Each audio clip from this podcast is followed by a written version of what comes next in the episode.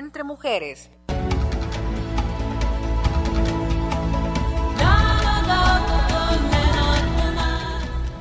Seguimos con más de Entre Mujeres, este programa eh, especialmente para la mujer, este espacio para la mujer salvadoreña en este dial.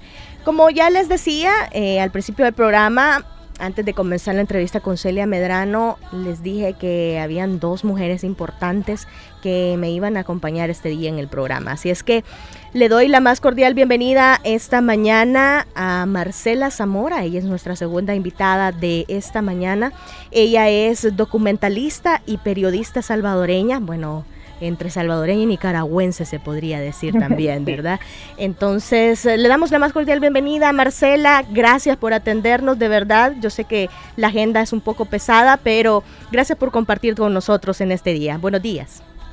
Buenos días, Verónica, y buenos días a todos los radioescuchas del programa Mujeres. Es un honor estar contigo y platicar sobre nosotras y, y nosotras en todos los ámbitos, ¿verdad?, de la sociedad civil, ¿verdad? Eh, y mucho gusto, mucho gusto. Marcela, ¿cómo me ha costado buscarla a usted de verdad? Encontrarla más que todo. Pero finalmente estamos acá platicando. Así es que, primero, Marcela, como ya estaba diciéndole al principio, eh, usted documentalista pero también ejerce periodismo en muchos aspectos. Ha sido importante a nivel centroamericano y latinoamericano, ¿verdad? Entonces, eh, primeramente, Marcela, conocer un poco acerca de usted. ¿Quién es Marcela Zamora? Cuénteme. Bueno, pues mira, eh, pues Marcela Zamora es una mujer en construcción como creo que todos somos todos los seres humanos, ¿no? Que vamos todos los días aprendiendo lecciones nuevas, que todos los días nos vamos construyendo y deconstruyendo, porque eso es parte de la vida, ¿no? Yo me considero una primero madre, eh, primero mujer, eh, luego madre, eh, luego documentalista. creo que el ser mujer, el ser mujer me, me permite eh, pues el ser mujer le permite a uno tener una cercanía, creo yo, más empática con los problemas sociales, con el otro, eh, en fin, etcétera. Eh, para mí la maternidad es muy importante. yo respeto muchísimo a las mujeres que deciden no tener hijos. también respeto mucho a las mujeres solteras, porque a las madres solteras, yo soy madre soltera, eh, yo creo que la maternidad es algo muy serio, es algo de que tiene que llevar conllevar mucha responsabilidad y no mucha responsabilidad solo en la crianza, sino solo en, la crianza social. Tenemos la tendencia que a pesar que los niños eh, no son seres, sino que son casi que peluches, ¿verdad? Para abrazarlos o regañarlos, ¿no? Y yo yo creo eh, y he ejercido eso en, la crianza de mi hija, que desde que nacen eh, son seres humanos pensantes y que desde muy pequeñitos hay que inculcarles, claro, con, con el nivel que con el nivel de intensidad de cada edad, por supuesto, ¿verdad? Hay que, hay que inculcarles eh, los valores de, que, los valores sociales, los valores eh, para construir un mejor país, los valores que, que, nos lleven a la paz y a la armonía y a la cordialidad, ¿no? Y luego, pues yo soy documentalista, es, eh, soy cineasta documentalista, primero fui periodista, trabajé de periodista eh, mucho tiempo, trabajé en Al Jazeera muchos años, trabajé en El Faro, fui directora de la parte de audiovisual del Faro por ocho años, eh, luego monto mi empresa que se llama Kino Glass, de producción de cine, eh, video y audiovisual, junto con Carla Alvarenga, en un inicio también junto con Julio López, otro cineasta que admiro mucho. Y eh, luego nos quedamos Carla Alvarenga y yo. Julio va, se fue a México y comenzamos a hacer cine social, que es el que siempre yo he hecho desde hace ya 14 años y creo que eso es lo que lo que soy soy soy una mujer con, los valores creo bien puestos con mucha fuerza eh, con muchas ganas de contar historias eh, soy madre de María que es mi felicidad y, mi orgullo y soy documentalista y tengo seis hijos porque tengo seis largometrajes. Cada película es como un parto y ahorita pues cuento con eso. Eh, no sé si, si te lo o menos. Yo soy muy seguidora, Marcela, de María, porque María es parte fundamental de usted. Yo, yo disfruto cada historia que usted publica en su Facebook, porque ahí se ve, ¿verdad?, la naturaleza de la niñez salvadoreña, esa, esa esencia, ¿verdad? Y bueno, dicen que los hijos son el reflejo de sus padres también, ¿verdad? Entonces, eh, María, yo creo que va a ser una buena documentalista, ¿verdad? Ah, pues dice que ella lo que va a hacer es va a ser, bueno, eh, yo, yo le he dicho que ella puede ser lo que ella quiera, claro. porque yo también no creo en eso de que, que sea esto, que sea lo otro.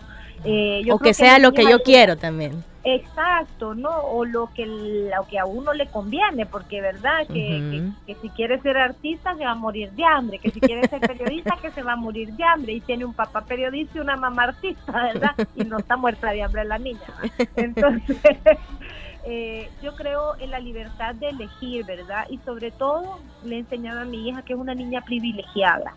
Una vez te voy a contar una anécdota eh, que va que va a salir en el documental, en el próximo documental que ya platicaremos si quieres, que claro, estoy ahorita realizando después de cuatro años de... Para eso estamos aquí, Marcela, para conocer. pues fíjese que eh, me di cuenta, ¿verdad?, de la curiosidad de los niños y cómo nosotros, los adultos, porque no solo los papás, sino la gente que rodea a nuestros hijos, y eso tenemos que tenerlo muy en consideración, ¿no? Eh, los influye y, y los influye, eh, no creo que para bien o para mal, simplemente para la vida, ¿no? Para las decisiones que tomarán más adelante ellos cuando sean adultos. ¿no? Íbamos con, con mi hija en el carro y me acuerdo que estábamos en un semáforo, estábamos en silencio, muchas veces estamos en silencio o nos estamos muriendo de la risa porque ella es así. y estaba una niña como de su edad, un poquito más grande, limpiando un parabrisas de un, de un carro de enfrente. Y me pregunta, mamá, eh, los niños también, los niños de la calle, las niñas de la calle, también tienen sueños. Y yo le digo, sí, mi amor, también tienen sueños, le digo yo. Y le pregunto, eh, vos, ¿cuál es tu sueño? Y me dice, pues yo, yo sueño con ser una gran baterista y ir a Juilliard en Nueva York. Excelente. qué bueno, le digo, seguro esa niña también puede soñar en querer ser una gran baterista o una gran guitarrista, una gran bailarina. eh, y vos, eh, ¿vas a ser una gran baterista y vas a ir a Julián? Claro, mamá, por supuesto que voy a ir. Entonces le digo, esa es la diferencia entre vos y esa niña, que vos estás segura que vas a poder cumplir tus sueños. Y muchos de los de las niñas que están en, en la calle, que son de escasos recursos, se quedan en el mero sueño, porque se les ha enseñado que esa que ese tipo de sueños son inalcanzables para ellas y no lo son, pero se les ha enseñado eso. Entonces, lo que le digo es, eh, vos podés lograrlo y tenés una gran responsabilidad, porque sos una niña privilegiada, sabés que lo vas a hacer. Entonces, en la vida vos tenés que empoderar a otras niñas y decirles que sí pueden, porque sí se puede cumplir los sueños. Entonces, creo que ese es un resumen un poco de nuestra relación, de la relación que tengo con ella y que realmente tengo con la vida, ¿no? Marcela, eh, usted sus documentales, sus, sus filmes, este, han, han trascendido fronteras y también se han grabado en otras fronteras. Entonces, este y la principal tema, eh, he notado yo, que es la problemática social, ¿verdad? La problemática eh, en diferentes puntos. Pero háblenos un poco acerca de sus cortometrajes y de toda su trayectoria. bueno, nos pues vamos a estar dos días aquí, ¿verdad? yo veo que esto no va a ser media hora, pero bueno, voy a tratar de resumirlo. Claro. Eh, no, no, mira, tampoco. Eh, pues mira, yo me gradué de periodismo, eh, no me acuerdo en qué año, hace muchos años, no lo voy a decir. 2004 dice aquí. para que no hagan cálculos con la edad que tengo. no, estoy muy orgullosa de tener 40. Entonces, eh, me gradué de periodismo, pero al graduarme de periodismo siempre sentí que me hacía falta algo. Y hay una cosa, yo soy disléxica y soy disléxico ortográfica. Imagínese un periodista con dislexia ortográfica, ¿verdad? Pero escribía bien y es, me gusta escribir. Entonces, eh, y me gusta escribir historias, me gusta escuchar, me gusta contar historias, eh, eh, en, no ficción, por supuesto, ¿verdad? Eh, y luego Jorge Dalton, cuando yo estaba terminando de estudiar periodismo en Costa Rica, me dijo, Marce, aplica la escuela de cine de San Antonio de los Baños en Cuba. Y yo, está bien loco, le digo yo. o sea yo en ese momento creo que lo que más había visto eran dos películas de culto, que así le, pues, le llamamos, pero de ahí, pues aquí en Centroamérica y en esa época, hace muchos años, eh, a dónde yo iba a ver películas eh, pues de autor, de culto, eh, eh, pues todos estos grandes cineastas, Abbas Kiarostami, Patricio Guzmán, Shuda Edinburgh, que bueno, hasta de Tatiana Hueso, ¿no? Una cineasta que admiro mucho. Eh, yo no había visto nada de cine, yo no sabía ni qué era, la verdad, o sea, yo sabía que ir al cine, ¿no? Pero él es cerco. y me dijo, haz el examen. Y hice el examen para, eh, pues para, para, para, para la dirección de documentales, porque son siete cátedras en, la Escuela de Cuba, la Escuela de Cuba de San Antonio de los Baños. Eh, la ICTV es fue y creo que todavía sigue siendo, creo que la primera o la segunda mejor escuela de cine del mundo. Te imaginarán la cantidad de jóvenes que aplican, porque es una escuela de los tres mundos, ¿verdad? África, Asia y América, y Latinoamérica, ¿verdad? Iberoamérica. Entonces, eh, eh, claro, eh, yo le dije, es imposible, yo no voy a competir, yo no voy a quedar nunca, pero él es cerco y me hizo aplicar, me hizo hacer el examen, casi que me siente en una silla y vaya, conteste.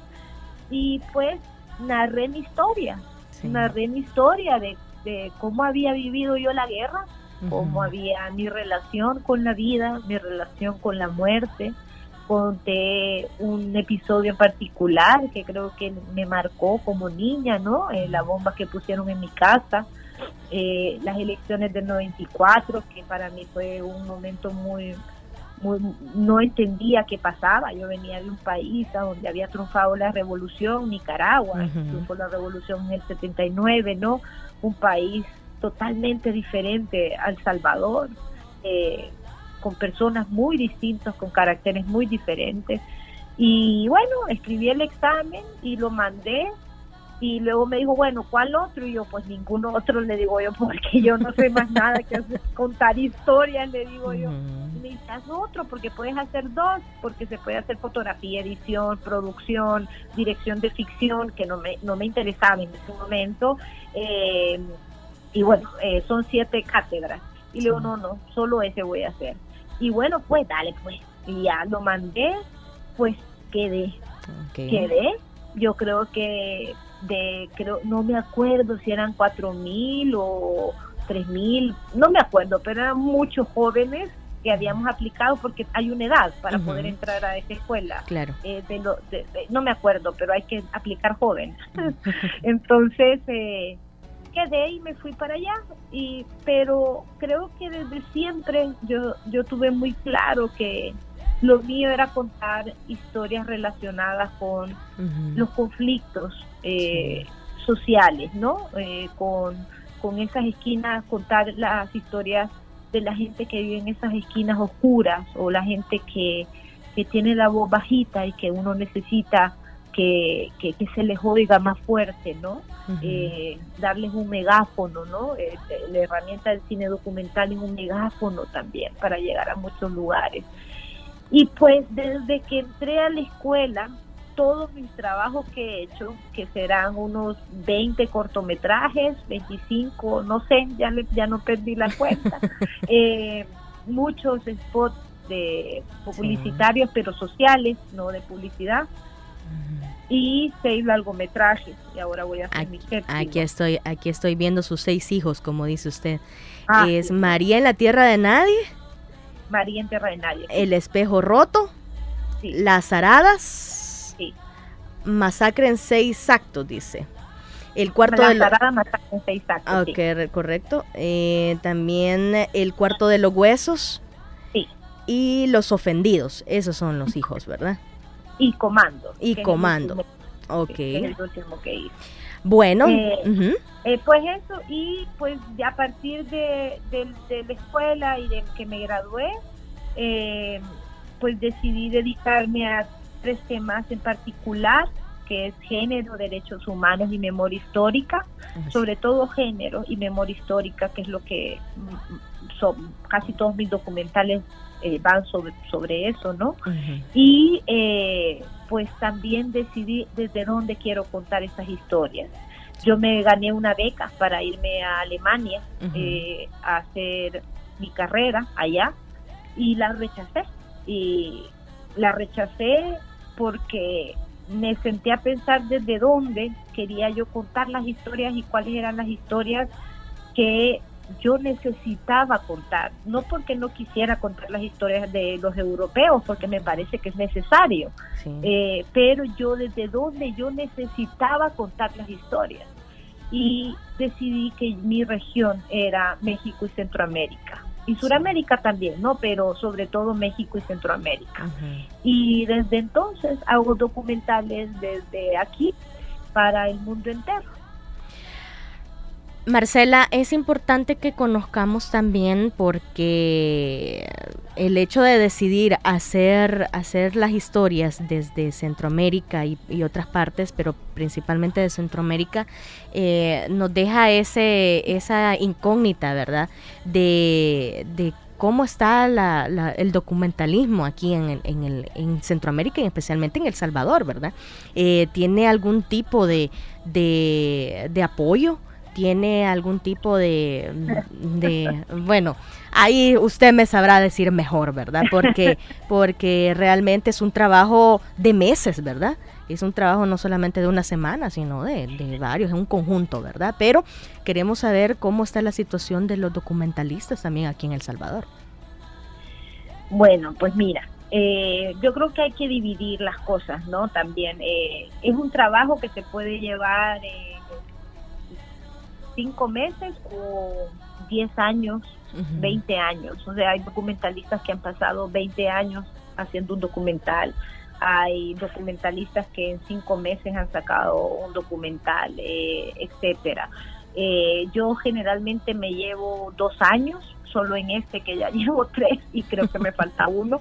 Eh, pero yo creo que también uno va haciendo documentales según la madurez y según la edad que tiene. O sea, si a mí me preguntaran si volvería a ser María en tierra de nadie, de nadie, yo les diría que no, por primero porque tengo una hija y me, expuse a muchísimo peligro, eh, que en este momento no estoy dispuesta a llevarlo porque quiero criar a mi hija, yo espero que, que tener vida para verla crecer y porque además soy otro ser humano, lo contaría desde otro punto, desde otra mirada y creo que cada documental que uno hace representa el momento que está viviendo, la edad que está viviendo.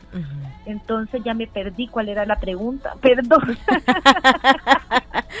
no, filosofando no, no, y es bueno porque de repente también conocemos esa parte, ¿verdad? Porque, porque así como usted dice, las vivencias son las que la hacen escribir. De repente uno tiene la necesidad de escribir y, y, decir, bueno, bueno, a mí muchas veces se me ha ocurrido escribir un libro, pero nunca lo comienzo a hacer. No, hay que escribirlo, mira, hay que solo sentarse, eso es lo más difícil, sentarse, nadie entiende que lo más difícil es sentarse, es verdad. No, y también que, que lo común era que también le iba a comentar que no sé por qué es común que haya dislexia ortográfica en los periodistas porque de repente todos la padecemos.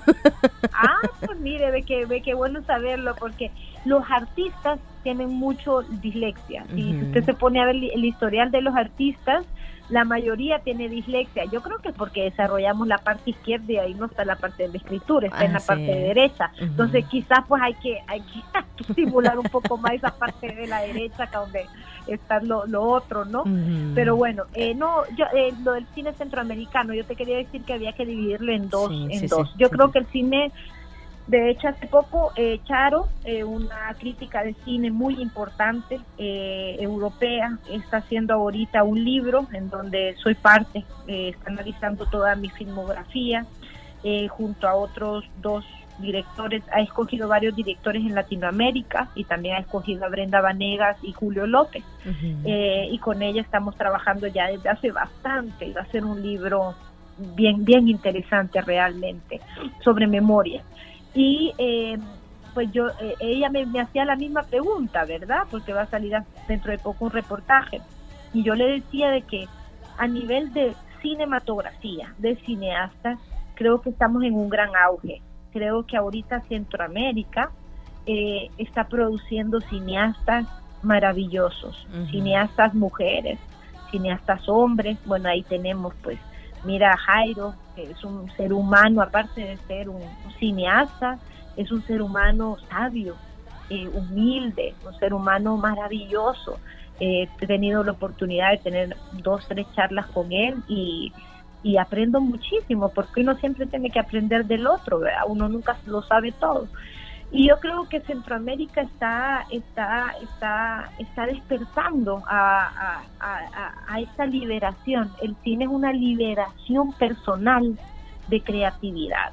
Y creo que los jóvenes en, en una sociedad represiva, ese es mi miedo, porque vamos hacia eso, hacia una sociedad represiva, pero los jóvenes eh, que quieren ser cineastas o que están siendo cineastas necesitan la libertad ¿Por qué en Dinamarca tienen tantos buenos cineastas? ¿Por qué en Alemania tienen tan buenos? ¿Por qué el cine no es mejor?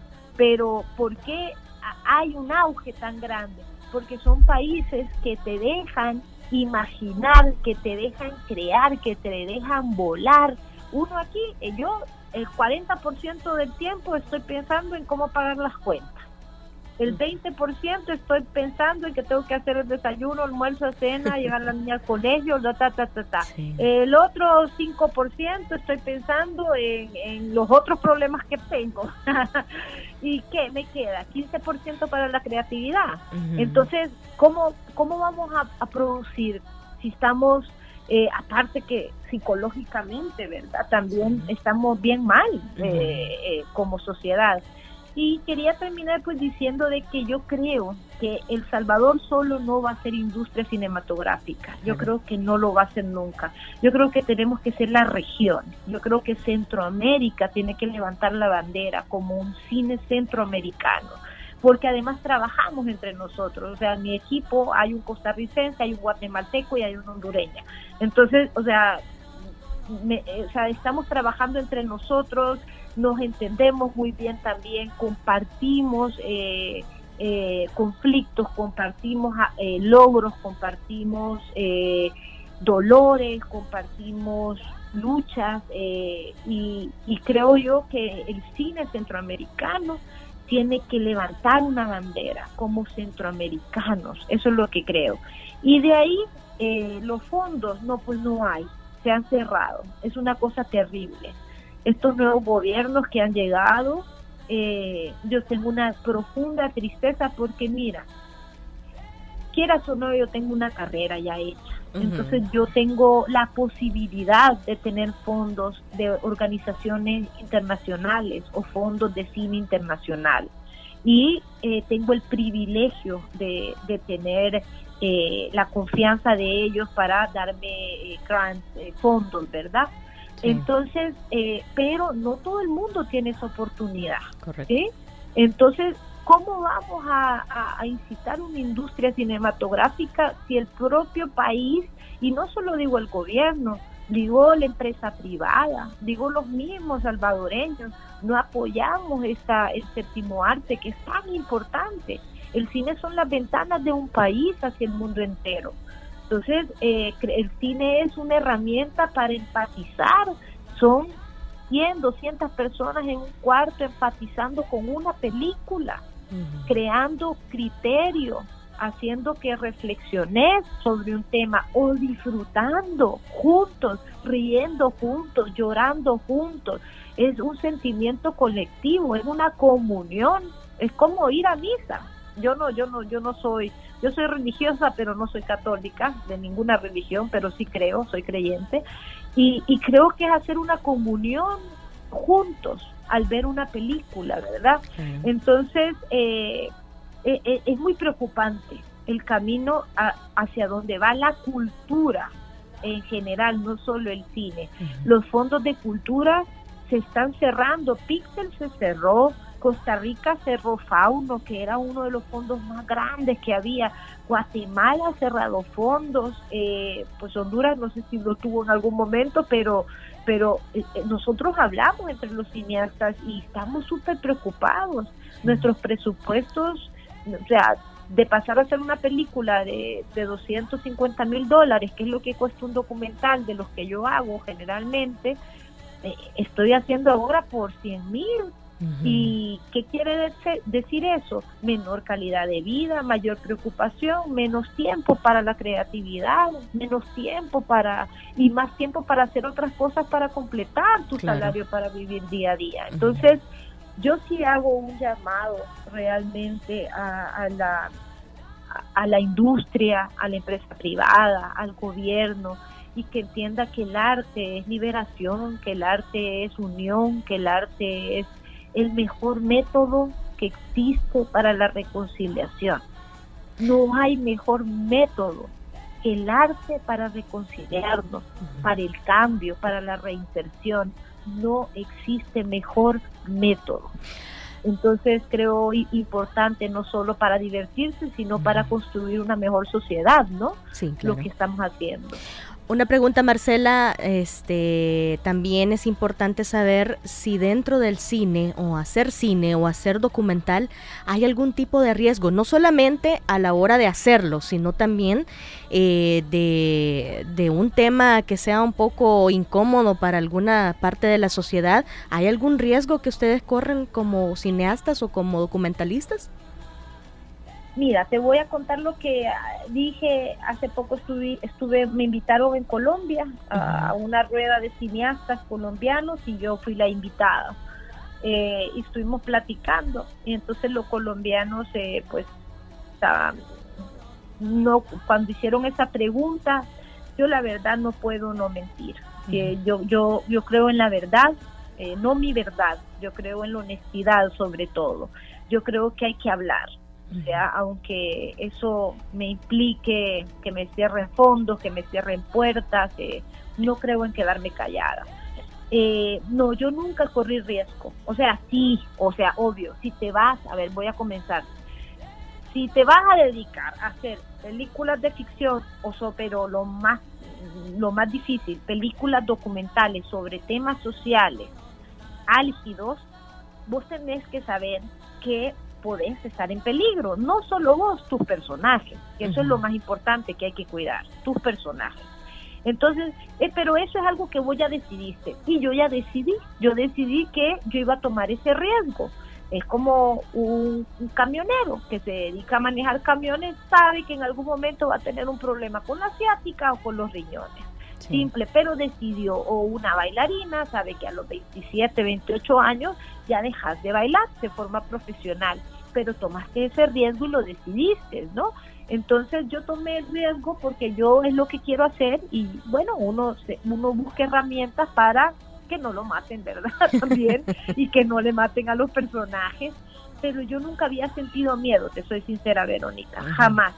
Mira, yo he hecho documentales con gobiernos de derecha, con gobiernos de izquierda, en México en medio del narcotráfico, eh, en fin, en Colombia, con todo lo que es Colombia, en, Cuba, en etcétera.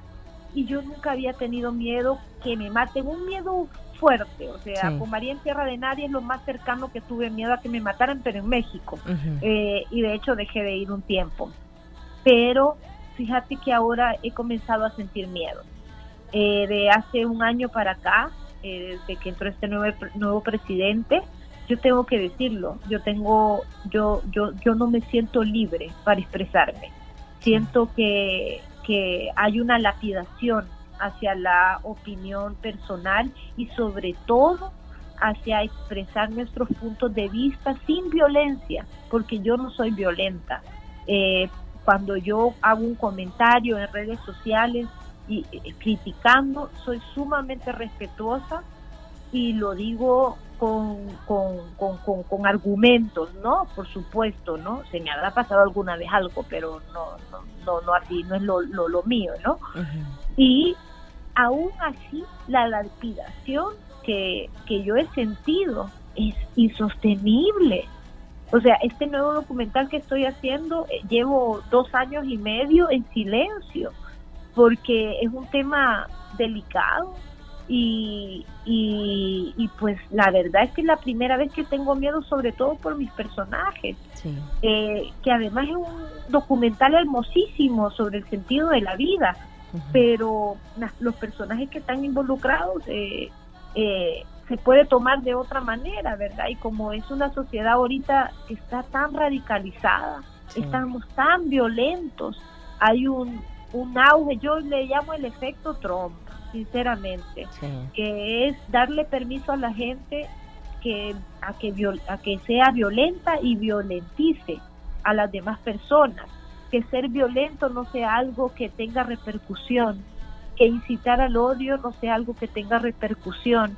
Y eso nosotros los artistas nos mata, nos mata, porque los artistas somos críticos por, por, por nacimiento. O sea, desde que nacemos haciendo arte, o sea, cuando comenzamos a hacer arte, el arte es crítica, es una crítica, ah, eh, eh, somos críticos, no, no hay forma de no hacer arte sin crítica, no hay. Entonces, eh, crítica constructiva, crítica política, crítica social, crítica, etcétera. Entonces, ¿cómo vive un artista en una sociedad donde no puede ejercer el derecho a expresarse, a criticar, a decir tus ideas de forma respetuosa, creo yo, sin ser lapidado, sin tener miedo. Entonces, creo yo que, que El Salvador estamos retrocediendo en eso. Yo nunca había tenido miedo, ahora sí tengo miedo. Y, y me cuido mucho, me cuido muchísimo y, y eso es lo que te puedo decir, Verónica. Como último punto, Marcela, yo sé que tiene muchos compromisos y ha hecho una partecita en su agenda para nosotras, pero eh, ¿nos puede hablar un poquito más acerca del, documental que está realizando en estos momentos? Sí, mira, eh, porque además ya se va a hacer público. Ah, bueno, entonces qué bueno que lo hace aquí. La, premier, tiene la premier. Exacto, no, y un privilegio, por, por supuesto. No, mira, estoy haciendo un documental ahorita, eh, se llama El sentido de las cuerdas. Es sobre cuatro chicas, tres en particular, porque una eh, siempre estuvo en la cárcel, cuatro chicas que estuvieron en el centro penitenciario eh, de menores, de, niñas y adolescentes, por supuestas vinculaciones a la pandilla. supuestas. Es todo el proceso de, que ellas llevaron eh, para poder quedar en libertad a través de incorporarse a un programa de reinserción maravilloso que lleva TNT, Teatros Nuevos Tiempos, eh, que se llama Orquesta Sinfónica de Cuerdas del ISNA. Entonces a estas niñas, eh, adolescentes y algunas mujeres ya, ¿no? se les enseña a tocar el violín y el cello adentro de el, del penal y tienen una orquesta sinfónica. Y mi documental va sobre cuatro de ellas, que comencé a filmarlas desde que estaban adentro del penal, eh, cómo ellas fueron transformándose con la, con la, con la música, con, con, con el sonido de sus instrumentos y cómo a través de, de sacar el sonido de los el sonido de sus instrumentos iban sacando también sus, sus, miedos, sus resentimientos, eh, se iban perdonando ellas mismas, que es lo más difícil, perdonarse uno mismo, y sobre todo iban encontrando sentido, el sentido de la vida, nuestra juventud tiene una gran carencia de sentido de la vida. Eh, yo llegué a la conclusión, y el documental gira mucho alrededor de esto, que si yo, después de conocerlas bien, que son unas, yo les digo niñas, pero son mujeres, ¿verdad? Tienen 20, 21 años, pero yo las veo como niñas porque, no sé, las siento como hijas, la verdad también. Eh, yo siempre he dicho que son unas mujeres tan maravillosas, tan llenas de amor, tan llenas de esperanza, de, de positivas, tienen tan poco económicamente hablando, pero tienen tanto en el corazón y tanto que dar, que es lo que no ve la sociedad, ni ve el gobierno tampoco, que cuando yo me di cuenta y las conocí, eh, yo me hice una reflexión a mí misma, ¿no? Cuando murió mi mamá hace cuatro años, eh, yo entré en un periodo muy difícil de mi vida, muy oscuro, y, y cometí muchos errores por el dolor. Y estas niñas una de ellas, el papá la violaba desde los 8 años hasta los 14 años. La violó el papá cuando ella decidió irse de la casa y, y, meterse, no meterse pues, pero juntarse con la pandilla, aunque no hizo nada con la pandilla. La otra se le murió el hermano, se le murió el hermano, eh, se le murió el hermano, perdón, le capturaron la policía sin ninguna razón al hermano y lo metieron a la cárcel y el hermano era su papá era su única figura paterna, eh, masculina, porque su mamá trabajaba de trabajadora doméstica, no, no perdió el rumbo y no pudo ver a su hermano más. Y ella, pues nada, también entró en relación con la pandilla. Otra de ellas, la policía la torturó cinco veces, cinco veces, por nada. Después de que te tortura cinco veces la autoridad, lo que hace es unirte a los malos. Claro. O bueno, no, no los malos, no quiero usar ese término, por favor. Te unís al otro bando. Entonces, eh, ¿quién es la víctima? ¿Quién es el victimario? ¿Qué me separa a mí de ella? ¿Qué hubiera hecho yo? Marcela Zamora, si yo hubiera estado en los zapatos de ella. Si a mí mi papá me hubiera violado desde los 8 años hasta los 14, yo no sé lo que hubiera hecho. Si a mí me hubiera torturado cinco veces los policías, solo porque soy de una comunidad donde hay pandilleros, donde existe la pandilla, que eso es cada un montón de comunidades, ¿no? La mayoría en El Salvador, ¿qué hubiera hecho yo?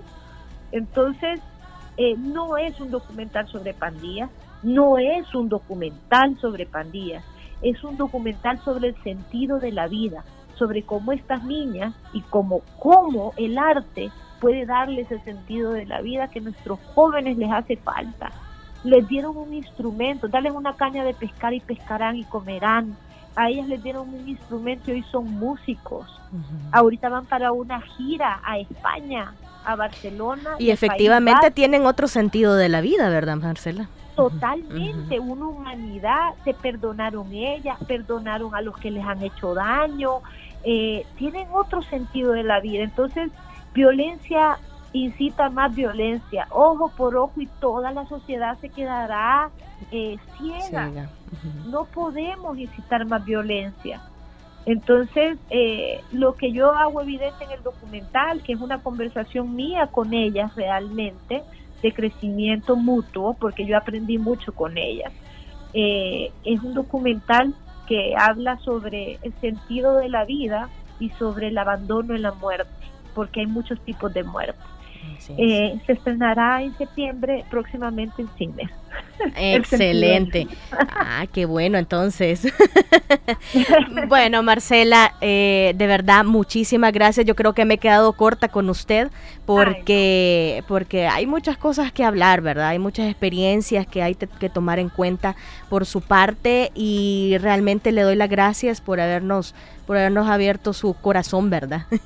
su corazón y su vida, ¿verdad? Su trabajo y podernos platicar un poco acerca de, esta labor tan importante y tan relegada también en nuestra sociedad, ¿verdad? Y más que todo aquí en El Salvador, ¿verdad? Entonces, muchas gracias, esperamos que no sea la primera vez ni la última. Eh, de verdad, eh, bueno, no hay nada más que decir, ¿verdad? Muchas gracias, Marcela, por, por todo.